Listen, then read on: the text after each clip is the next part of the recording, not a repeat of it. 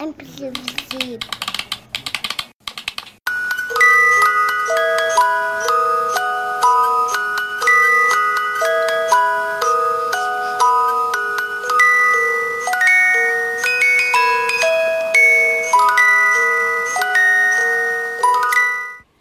Euh, bon, déjà, il faut dire que avant l'accouchement, il y a ce que, il y a, il y a ce que nous on appelait les faux départs.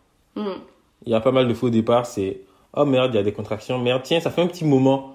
Allez, on va à l'hôpital. Ouais. Ou t'as l'impression que t'as des fuites de liquide amniotique, mais c'est pas ça. C'est Ouais. euh, c'est juste les fins de grossesse. Et ouais, euh, tu te retrouves à l'hôpital. tu te euh, retrouves à l'hôpital. et on te, on, on- on te garde pendant une heure, deux heures, on te fait une batterie des tests, et après on te dit non, en fait, retournez chez vous. Mm. Il est 3 heures du matin, hein, retournez chez vous. C'est pas pour maintenant. C'est pas pour maintenant. Euh, On en a eu trois. on en a eu trois, non Ouais. on- Non, deux. on en a eu deux. On en Deux a eu deux. Une fois où on a failli partir, mais finalement on n'est pas parti parce que ça s'est calmé. Ouais, où on s'est posé quelques fois, on s'est posé la question. Ça n'a pas duré longtemps. hein. Non, on est parti deux fois. Si, On est parti deux fois. Mais il y a eu une fois, on a posé la question, on a failli partir, au final, on ah n'est oui, pas parti. ok. D'accord. Oui. Mais ouais, non. D'abord, beaucoup de faux départs. Euh, je pense que dépendamment de où tu te, tu te trouves, il y a un petit stress qui est d'avoir fini sa valise de maternité avant l'heure de l'accouchement. Mm.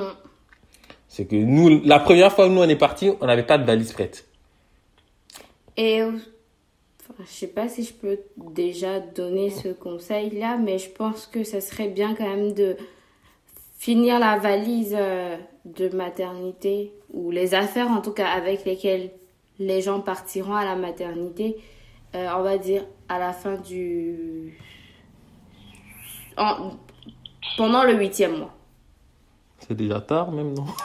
J'aurais dit à la fin du septième mois, oui, Ouais. je dirais à la fin du septième mois en Ouais. fait.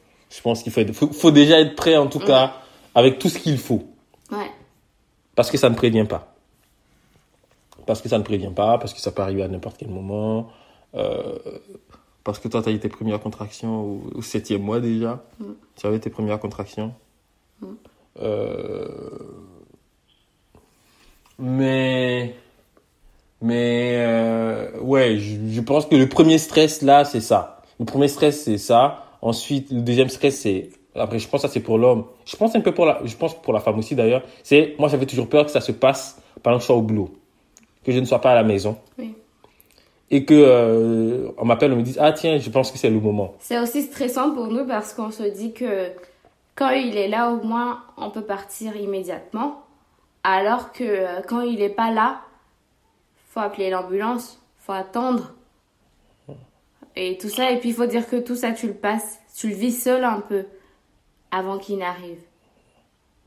Moi, je sais que personnellement au boulot, euh, j'avais prévenu, hein, c'est que